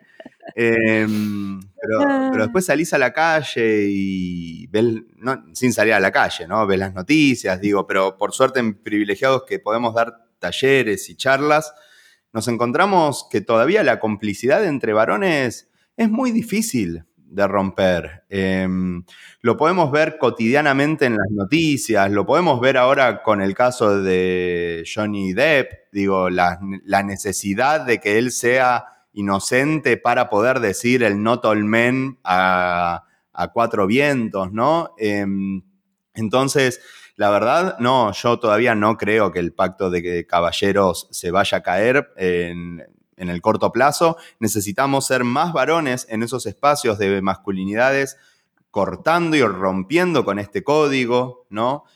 Yo lo hago desde un punto de vista pedagógico, pero también cuando lo hago desde un punto de vista pedagógico, haciendo preguntas, a veces recibís alguna chicana, ¿no? algún chiste, y a veces trato de no re- reaccionar, pero a veces uno no se levanta todos los días siendo Mahatma Gandhi.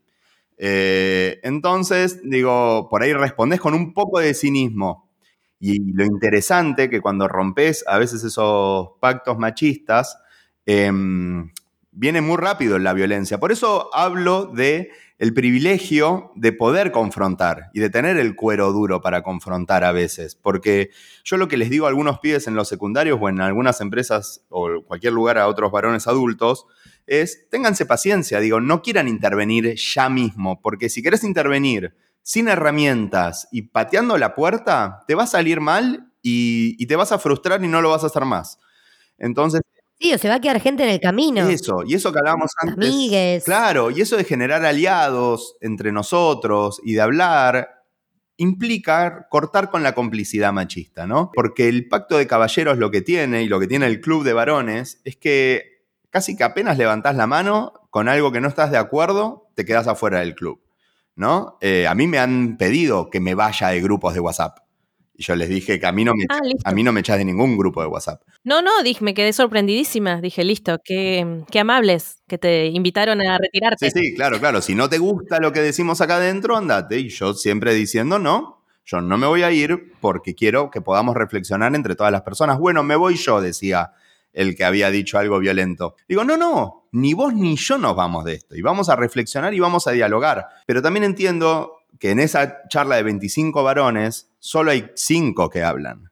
Cuatro que están en contra mío y yo. Entonces, lo interesante es que del otro lado hay solo un silencio que lo que les permite es seguir formando parte del club de varones. Porque yo me los cruzo por fuera del chat, me los cruzo en la plaza, en la calle, me dicen, ay Andy, tenés razón, estuvo re mal, no sé qué, y yo le digo, claro, sí, sí, pero decilo en el grupo de chat, porque vos me lo decís acá, y quedás bien conmigo, quedás bien con el otro señor, y nada se transforma. Digo, y si queremos generar una comunidad educativa positiva, que se transforme, que se pueda repensar, necesitamos empezar a intervenir ahí. Y entonces lo que ocurre esto lo charlaba la otra vez cuando Sol Despeinada hablaba de que las mujeres, o sea, no, va a haber igualdad hasta que no tengamos los mismos miedos en algún punto. Y el tema es cómo ustedes tienen miedo a que las maten, las violen, o no. Si ustedes ven un grupo de varones, se van a correr siempre, digo, y un varón atraviesa un grupo de mujeres sin problemas. Pero el miedo que tenemos nosotros los varones a la hora de intervenir en la masculinidad es quedarnos afuera del club de varones. Nosotros tenemos miedo de quedarnos afuera del grupo de WhatsApp, literal. Ese es nuestro miedo. Es que sí, eh, te iba a decir dos cosas en relación a eso. Uno, eh, me decís WhatsApp y pienso, yo tengo con dos amigas un grupo que se llama Llegué. Claro. Y el otro día hice el ejercicio de poner la palabra llegué en WhatsApp y las veces que aviso que llegué, el otro día hablaba con un amigo que me decía, no, me agarré como, no es de acá él, me hablaba de, en otro país donde vive, se pegó un pedo terrible y se tiró a dormir en una plaza. Y me dice, me guardé bien la billetera y me tiré a dormir boca abajo en una plaza. Claro, para el chavo la preocupación era, bueno, de última que le choré en la billetera durmiendo. Y yo decía, dormir en una, una plaza para mí es una fantasía sexual. O sea, no sucederá. Pero bueno, al margen de eso, otra cosa que quería contar. Una vuelta, eh, mi pareja salió con, con, un amigo y salió el tema del... Bueno, llegó y me dijo, estoy exhausto, estuvo un rato largo hablando, me faltan muchas herramientas. claro, y parece que en la conversación salió el tema del patriarcado y el amigo le dijo, ya me tienen las pelotas por el plato con el patriarcado, al final hacemos todo mal. Y Fran le decía, boludo, el patriarcado es como el capitalismo. O sea, cuando hablamos de patriarcado, o sea, cuando hablamos de capitalismo, yo no siento que alguien me está señalando a mí porque facturo y uso dinero transaccionalmente, es un conflicto estructural y siento que hay un problema con eso. Como que los varones, cuando les hablas de patriarcado, flashean que es tipo vos, mala persona, y es como, no, yo también tengo cosas patriarcales. ¿Cuántas mujeres se autoproclaman felizmente machistas? Digo, Quería hacer ese parroquial porque me pareció hermosa la anécdota del amigo enojado con el patriarcado y Fran diciéndole, pero es como el capitalismo, o sea... Me gusta mucho ese ejemplo del capitalismo porque es lo que hablamos cuando nosotros vamos a las charlas, llevamos la definición de patriarcado, machismo y masculinidades. ¿Por qué? Porque hay muchos varones que pensamos, por ahí en su momento, que patriarcado se inventó en el 2015. ¿No? Como si fuese un concepto nuevo. y no que es un concepto de las ciencias sociales que tiene no sé ni cuántos años. Eh, entonces es interesante y el problema es que hay que traerlo todo el tiempo, ¿eh? esta aclaración y este diálogo. Porque es más, hay espacios donde estoy solo con varones. Hemos dado unas charlas en una empresa que eran el 87, el 80% de los varones que trabajan en esa empresa son militares. Entonces yo les decía, quiero que escuchen eh, la definición de patriarcado porque es importante que dejen de asociar patriarcado con feminazis. Y yo lo digo así y ellos te dicen, ah, claro. Digo, se, los digo a ustedes y les pido perdón por utilizar este término, pero es el que veo en los varones que asocian directamente cuando piensan en patriarcado. Y esto que decís vos. Sí, sí, está linkeado. Eso de tomármelo personal. Yo todo el tiempo digo, esto no es personal, es estructural. Es como si cuando saltan a defender a todos los varones, yo saltase a defender a todas las personas coloradas. ¿No? Como... Ah, porque soy colorado, ¿no? Esto es un podcast, entonces hay que aclararlo. Claro, la gente no puede verte. Andrés es un vikingo para todos los que nos están escuchando. Una pregunta que se me viene también. La carga mental. En comadre le damos a la carga mental con un palo tuqui, tuqui, tuqui, tuqui, tuqui, tuqui, porque siento que las mujeres no tenemos ni siquiera incorporado del todo el concepto. ¿Qué onda eso? ¿Cómo viene? Contame vos como varón. ¿Vos sentís que es algo que ves? Yo en chiste a, mi marido siempre le digo, re soberbia, pero bueno, lo digo, eh, que yo tengo vuelo de águila. que mi mirada es como el vuelo de águila. Yo veo de acá a las vacaciones de invierno, sistema de cuidado, o sea, aproximan vacaciones de verano, colonia o cómo vamos, o sea, como que me anticipo. ¿Qué pasa con los varones y la carga mental? ¿Qué te pasa a vos, por ejemplo? Sí, la carga mental es un concepto que aprendimos hace poco, ¿no? Los varones que estamos escuchando. Y la verdad es que yo todavía no logro hacerme cargo de cosas acá en casa que eh, desliguen de cierta carga mental a mi compañera. Digo, y lo veo cotidianamente, ¿eh? uno se esfuerza, intenta, pero no quiero hablar del esfuerzo como, ay, pobrecito él que se esfuerza. No, no, ni en pedo. Yo tendría que poder ocuparme de ciertas cosas para que mi pareja suelte, que no lo termino de hacer de la manera correcta y que mi pareja no termine de soltar. Y yo ahí, ¿cómo me voy a ofender? Porque me tengo que hacer cargo de mi prontuario. Digo, mi prontuario como varón, como pareja, ¿no? Nos trae que soy un desordenado, que me olvido las cosas, que, bueno, digo, tengo que hacer todo un trabajo de recuperación en algún punto, ¿no? De, de, de mi posición en la pareja para que ella diga, ah, está bien, se ocupa Andrés, me desligo, me desentiendo, porque esto también lo hicimos, hicimos desde privilegiados una campaña con la Organización Internacional del Trabajo, con la OIT, eh, con Bridge the Gap, que es un perfil eh, en redes sociales, y ahí nos dábamos cuenta, ¿no? Como también los varones, cuando hacíamos preguntas de qué tareas de cuidado hacemos, hacemos las que nos quedan cómodo, ¿no? Entonces también hay algo ahí que elegir qué tarea de cuidado haces también es un privilegio. Porque nos venían muchísimas, muchísimas respuestas de varones diciendo yo te limpio el living, te barro, te hago no sé qué, pero claro, ninguno hablaba de... Yo saco la basura. Yo te, te, como es algo que hay que hacerle a la otra persona. Y hasta te diría, los que sonaban más feministas, como yo limpio, yo hago tal cosa, pero no limpio el baño porque me parece degradante, ¿no? Y muchas frases así, el devenir, o sea, y eso termina en, ok, no te parece degradante que lo haga tu pareja. Entonces, hay algo ahí de los varones y la limpieza del baño que no tengo ningún estudio hecho al respecto y creo que alguien del CONICET tiene que tomar el guante y hacer un estudio de por qué los varones no limpiamos el baño. Digo, hay algo ahí. Que además siempre me dan la tabla, perdón. Hay algo arraigado ahí, re, que tenemos que, que, ser responsables, que la carga mental no nos puede ofender. Nosotros tenemos que poder obrar con humildad porque está ocurriendo la carga mental. Es más, yo invito en charlas y a varones y cuando hablamos en vivos o lo que sea, como padres, animémonos a equivocarnos y a no estar todo el tiempo pidiendo el micromanaging, ¿no? Porque vos le decís a tu pareja, dale, ¿sabes qué? Tómate tu tiempo, tirate en el sillón, le, mirá Instagram, lee un libro, dormí la siesta, haz lo que quieras, ¿no? Yo me voy con les pibis. Y al toque ya mandas un mensaje, ¿dónde está el cuaderno de comunicaciones? ¿A qué grado va tal cosa? ¿La tarea de qué era la que tenía que hacer? ¿Qué es lo que no come tal? ¿No? ¿Cómo se llama? ¿Me pasas el número de la mamá de tal? Así veo si vamos a la casa, ¿no? Como, entonces hay algo ahí que los varones, animémonos a equivocarnos. Mm, no sé, lo mandás sin el cuaderno de comunicaciones a la escuela. Bueno, listo, mañana te acordarás. No lo mandaste con la botellita de agua, no se va a morir de sed. En la escuela algo le van a dar. Digo, no le mandaste la merienda. Bueno, te equivocaste pero deja de pedir este micromanaging. Entonces, para poder trabajar en contra de la carga mental que reciben nuestras compañeras es el involucramiento, es el formar parte, pero también es el no ofendernos haciéndonos cargo de nuestro prontuario como varones. Y también me parece que nosotras tenemos que propiciar ¿no? ese espacio, ese involucramiento de nuestras parejas, las que estamos con varones cis, en una relación heteronormada, porque muchas veces nosotras nos creemos que tenemos superpoderes y que vamos a poder con todo, entonces la carga mental nos parece como Sí, algo que viene. Eso es algo, ¿no? sí. Como que viene dado. Estoy re de acuerdo. Claro, la construcción patriarcal va para todos lados. Muchas amigas, eh, me ha pasado a mí ahora, siento que he ido soltando mucho porque encontré las mieles de soltar, ¿no? Pero, ¿para qué voy a dejarlo a él que lo haga si lo va a hacer mal? Y digo, bueno, vos tampoco lo sabías hacer al principio, eh, hablando de, de, ser madre. Todos estamos aprendiendo que lo haga mal, que salga a la calle vestido como un payaso. ¿Qué? Ya, ¿qué va a pasar? Que te va a sacar la revista People una foto.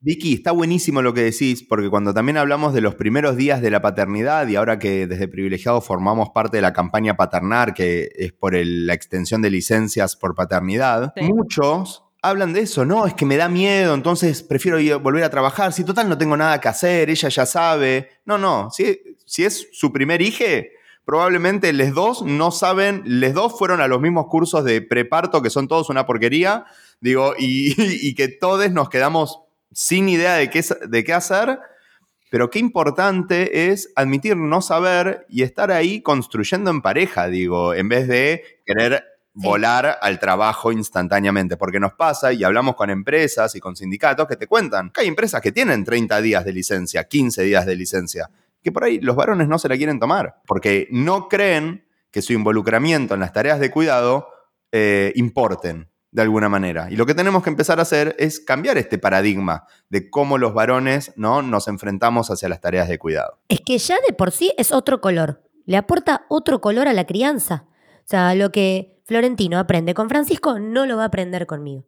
Eh, entonces, primero relajo, segundo, todos ganamos, Sí. creo yo, ¿no? Yo creo Pero que bueno. no creen que su aporte importe y tampoco creen que importa el trabajo de cuidado. Está esta noción de que los trabajos de cuidado son menores, ¿no? Como secundarios, desvalorizadísimos, y lo importante es el trabajo que se hace fuera de casa y que es remunerado. Y pero es que son milenios, amiga, de eso. Milenios de que te pregunten, ¿qué hace tu mamá? Nada, mi mamá es ama de casa, como, como si ser ama de casa fuera una pavada. Y en realidad es un laburo que hace más horas diarias que cualquier CEO de una empresa, la ama de casa. Y mirá que es algo que lo tenemos tan, tan, tan arraigado que en un encuentro eh, que se estaba presentando algo del mundo del género, me, me invitó una productora del mundo del género y ella tiene un, un hijito de un año.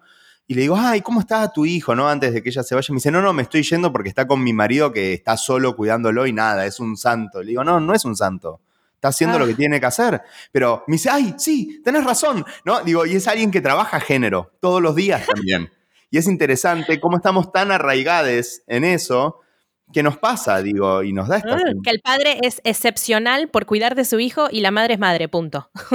Claro, digo, y, y- y nos pasa a quienes es trabajamos estos temas. Eh, y nos pasa cotidianamente, digo, a- yo trato de llevar siempre mi prontuario a las charlas, digo, yo uso mi prontuario de manera pedagógica, como Claro. yo no les digo, muchachos, no es que yo trabajo hace 20 años este tema y soy un varón impoluto. Yo estuve en el- trabajando en publicidad. Mis equipos de trabajo eran un 95% varones, ¿eh? Y yo era el director de la publicidad. Yo elegía eso. Entonces, digo, me hago muy cargo de dónde vengo. Eh, y a la vez, Es que eso, sí, perdón. perdón, no te No, quería no, no. interrumpir. No, que siento que hay algo de, no milito el micromachismo, es una forma más florida de hablar del pacto de caballeros. Yo no le voy a decir a mi, a mi amigo lo que tiene que hacer. Digo, nadie habla de decirle a alguien lo que tiene que hacer.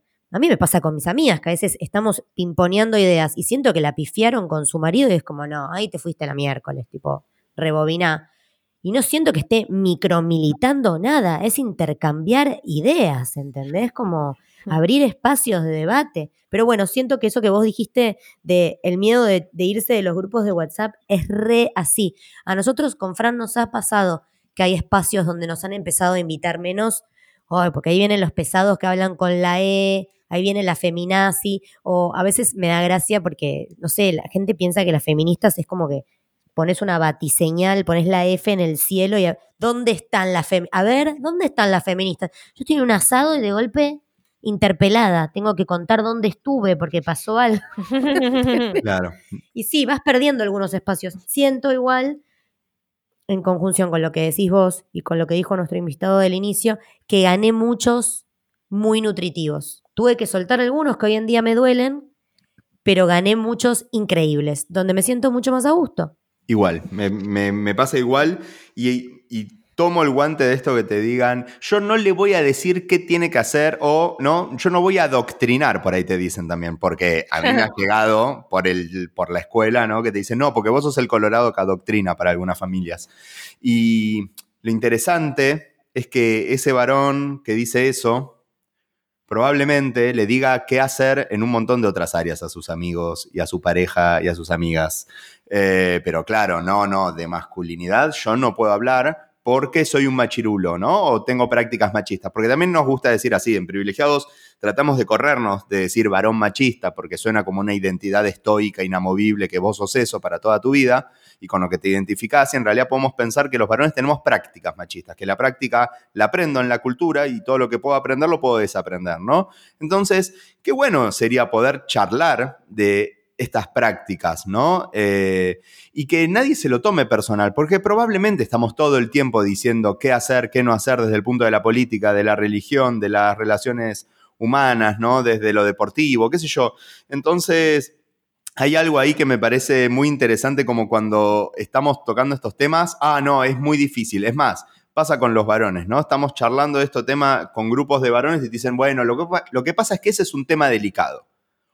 Pero después todas las otras pavadas que discutimos, no, nada es delicado, ¿no? Entonces no se puede hablar de nada. Y lo interesante también eh, que sí veo es que cuando mm, quienes estamos repensando desde la perspectiva de género la sociedad, eh, nos planteamos algunas dudas o planteamos ¿no? algunas certezas, somos nosotros quienes em, bajamos líneas, somos insoportables, no dejamos hablar, nos ofendemos.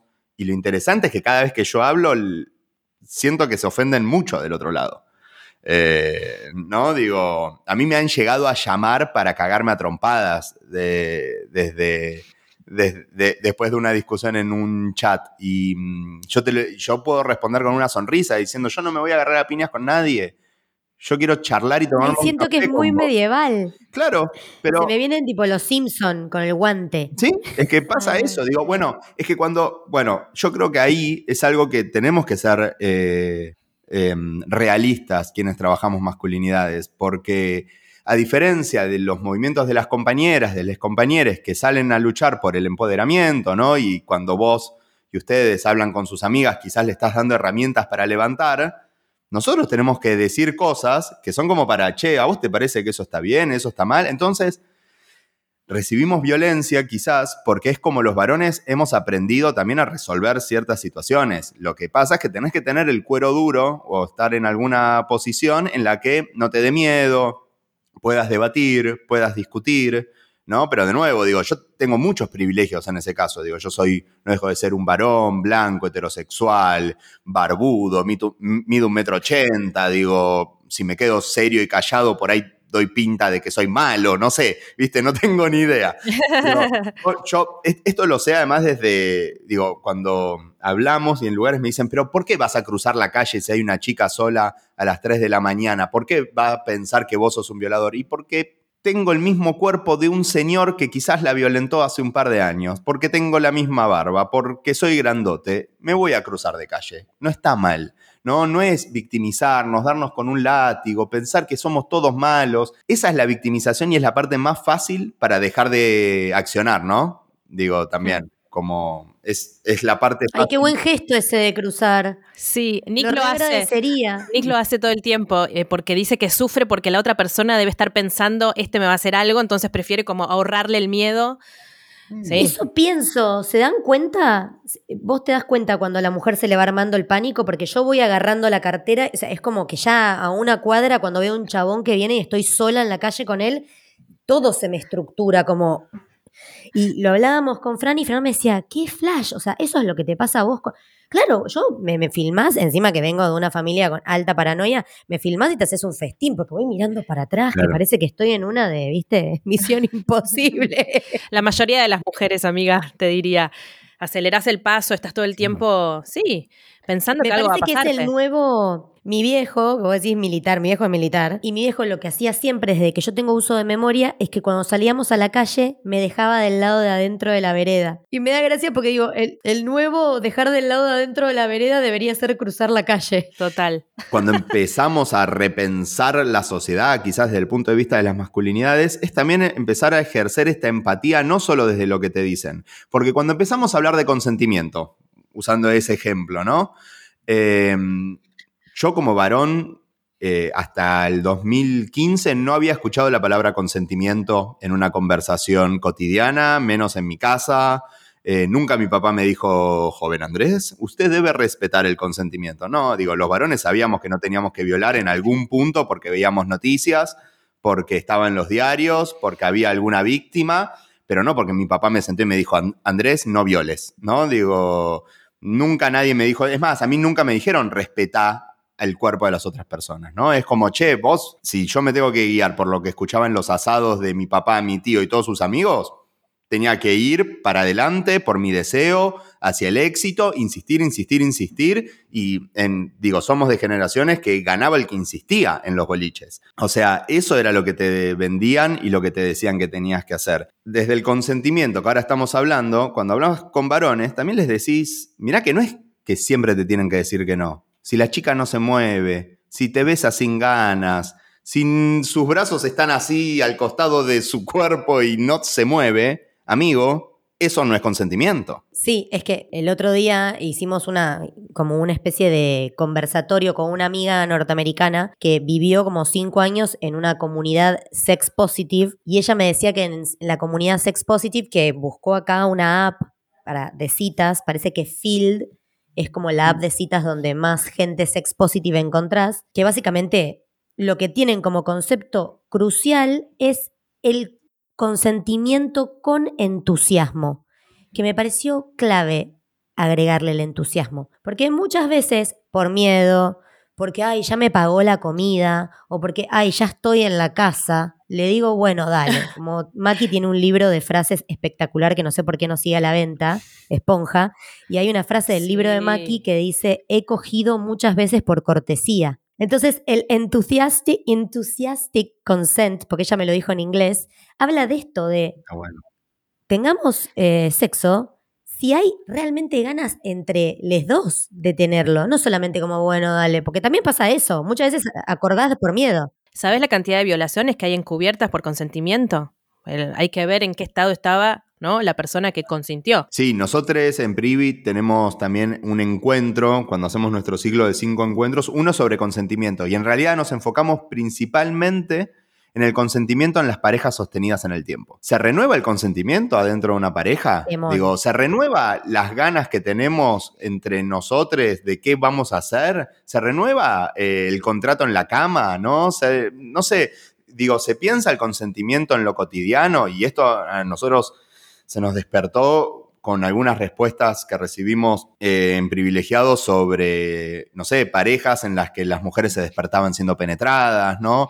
O situaciones de tocarte el cuerpo eh, en familia o en lugares públicos donde eh, no daba, ¿no? Y digo, y todas estas situaciones que yo a veces en esas charlas también llevo el ejemplo, ¿no? Cada uno en lo cotidiano tiene sus, sus reglas de consentimiento en el hogar. Digo, y acá en mi casa, si mi pareja pasa por atrás mío mientras yo estoy cocinando y no me nalguea, es que algo está pasando en la pareja. ¿No? Es que. Buen código. Buena palabra, nalguear. Digo, ¿qué pasó que no me pellizcaste la nalga mientras pasaste atrás? ¿En qué estás pensando? ¿No? ¿En qué tenés la cabeza? Digo, hay algo ahí que lo uso como ejemplo porque es el código adentro de nuestra pareja, pero se habló. Digo, se habló el hecho de, che, cuando yo empecé sobre estos temas, che, está bien que nos toquemos, ¿no? Está bien que pase y te... Sí, ok, digo, consentimiento, ¿no? Y me pasaba como hasta en un sindicato que un señor de 60 años me decía, bueno, Andy, lo que pasa que para mí piropear, viste, es natural. Ay, Dios. natural la pelota. pero bueno, el señor, no, yo les digo, es uno de los sindicatos que más charlas di y que se han ganado mi corazón, porque son varones de. El más joven tiene 45 años y están todos repensándose. Y en esa charla yo le decía, bueno, Walter, pero ¿a quién tenés esa necesidad imperiosa, ¿no? De, ya entendemos que no es piropear, es acoso callejero, me decía, sí, sí, Andy, como que él, él venía en el diálogo, veníamos bien. Digo, hagamos un ejercicio. Digo, pregúntale a tus compañeras de trabajo a quién le gusta y a quién no. Porque por ahí vos tenés un vínculo con una de la boletería, que es una señora igual que vos, y ustedes tienen un código en el que se dicen cosas lindas a la mañana y está todo bien. Bueno, eso es consentimiento. Pero pregúntale a una chica que tiene la edad de tu hija si tiene ganas de recibir un piropo tuyo. Y me miraba y me decía, ah, claro, Andy. Pero, Yo lo creo, Walter, claro. Y bueno, pero digo, yo para traigo estas escenas porque a veces está bueno ver eh, los diálogos que se están teniendo. No, pero amo, claro, amo que Walter se lo pregunte. Ojalá hubiera más Walter en el planeta. Eso, ¿no? Y más Andis, haría. haciéndole pensar a Walter. Ay, sí, Escuchame. Lo que pasa es que eso es parar la pelota. Es, en vez de ir a cagarlo a pedos a Walter, es llevarlo a repensar. Eh, entonces, por eso desde privilegiado siempre tenemos esta estrategia. Digo, yo trato, no sé si hoy me sale, a veces hablando con, con compas se me escapa esto de, yo trato siempre de decir nosotros los varones, nunca los varones que hacen, o, ¿no? Como tratar de no señalar. Siempre trato de hablar en primera del plural. Siempre trato de Mm. correrme, ¿no? No es Walter el problema de que quiere decir No. piropos, ¿no? Digo, es la sociedad. Entonces, Walter, fíjate cómo lo podés manipular en la sociedad, ¿no? Digo, y llévate, nada, y Walter lo repensó y nos volvimos a encontrar, digo, y son encuentros donde a mí me pasa, y se los cuento porque por ahí un, une a veces está en este mundo de la perspectiva de género y estamos todos ya en una que aceptamos un montón de cosas y estamos en un tupper que estamos hablando, pero hay veces que tenemos que volver a menos 30 para charlar. Claro. Y para mí ahí, ahí es muy importante que haya más varones hablando de estos temas, porque es una porquería lo que voy a decir, pero los varones heterosis se escuchan diferente si son otros varones heterosis. Digo, Mal, mal. córtala. Es como, ¿me encantaría que no fuese así? Sí. ¿Me encantaría que la estrategia fuese la empatía hacia todas las personas? También. ¿Funciona? No. Hay lugares... Bueno, pero eso creo que nos pasa a todos. A mí también, a mí el consejo, a mí el consejo de una amiga me llega mucho más, no sé, como siento que hay algo de, de verse reflejada que colabora a la empatía. Y tengo una pregunta. eh, ¿Hay alguna lectura? Con Maki siempre hacia el final del episodio recomendamos cosas para leer o ver. ¿Hay algo que recomiendes para empezar a leer? Bueno, me sale pensar primero a los varones que nos escuchan que lean de feminismos. Digo, porque muchas veces quieren empezar leyendo sobre masculinidades. Y quienes trabajamos masculinidades, lo primero que tuvimos que hacer fue leer a los feminismos. Leer por ahí a los textos más sencillos, más simples. No es necesario irse a las cosas más complejas. No es necesario ya entrar con Judith Butler. Por ahí es, ¿no? Empezar con textos Algo menos denso, claro. Digo, yo a alguna agencia de publicidad les mando el texto de la autora nigeriana que dice... to- eh, Chimamanda.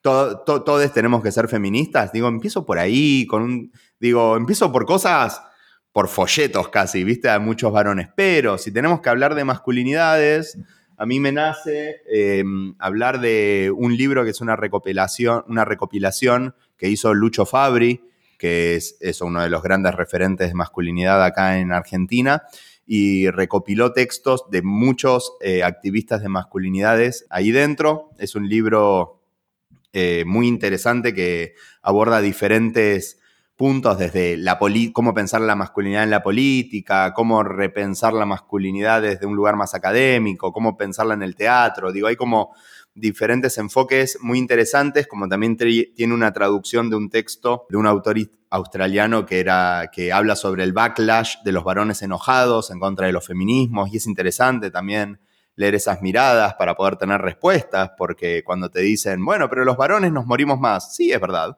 Digo, muere en el mundo un varón cada dos horas, pero no muere por ser varón. No, la pregunta es quién lo mata también. Y te tengo que decir, por lo general, muere en manos de, un, de otro varón, ¿no? O te dicen, eh, claro, digo, la- las estadísticas de suicidio. Más del 80% de los suicidios en el mundo son de varones.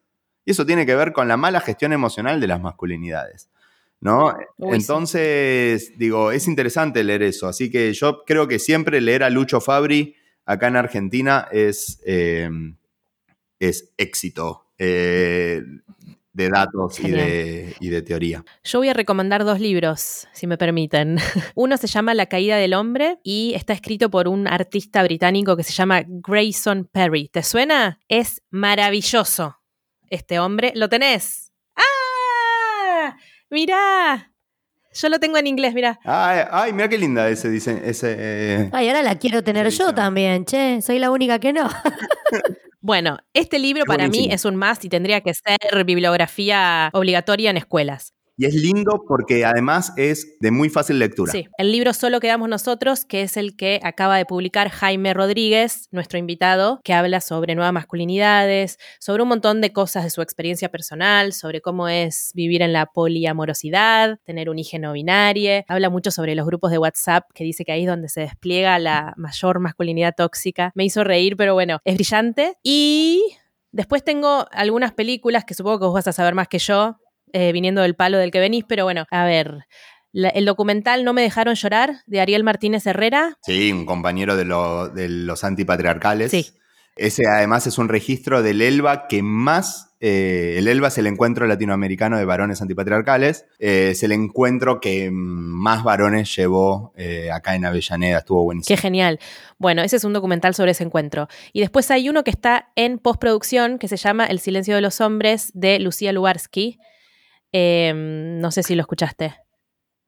Sí, sé, sé, que está ocurriendo, pero también está, si querés, te puedo recomendar uno de Brasil, que se llama El silencio de los hombres, está en YouTube de manera gratuita con subtítulos en castellano, que es muy interesante porque en Brasil, además de estar atravesados ¿no? las masculinidades, también después se empieza a jugar diferentes temas ¿no? que atraviesan, ¿no? digo, todos estos activismos son transversales, entonces tenés los testimonios de eh, varones afrobrasileros, ¿no? Y, y, lo que es la cruza entre ser varón, pero también ser un varón negro, eh, que no es lo mismo hay textos que no me acuerdo si era Bell Hooks, la teórica feminista, que traía esto de no es lo mismo decirle a un varón blanco que tiene privilegios y es el opresor, ¿no? Que decirle a un varón negro que tiene privilegios, que es la opresión, ¿no?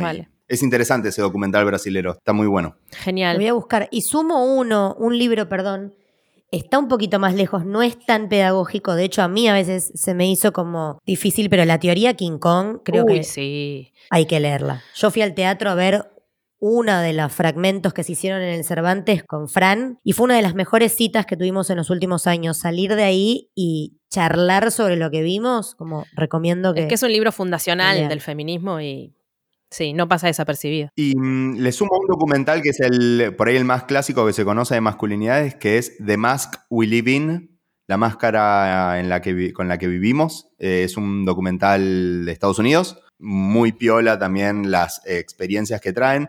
Son todos documentales, igual que esto sí, hay que, para mí hay que ponerle una mirada, que suelen tener el enfoque en los costos que la masculinidad tiene para con los varones.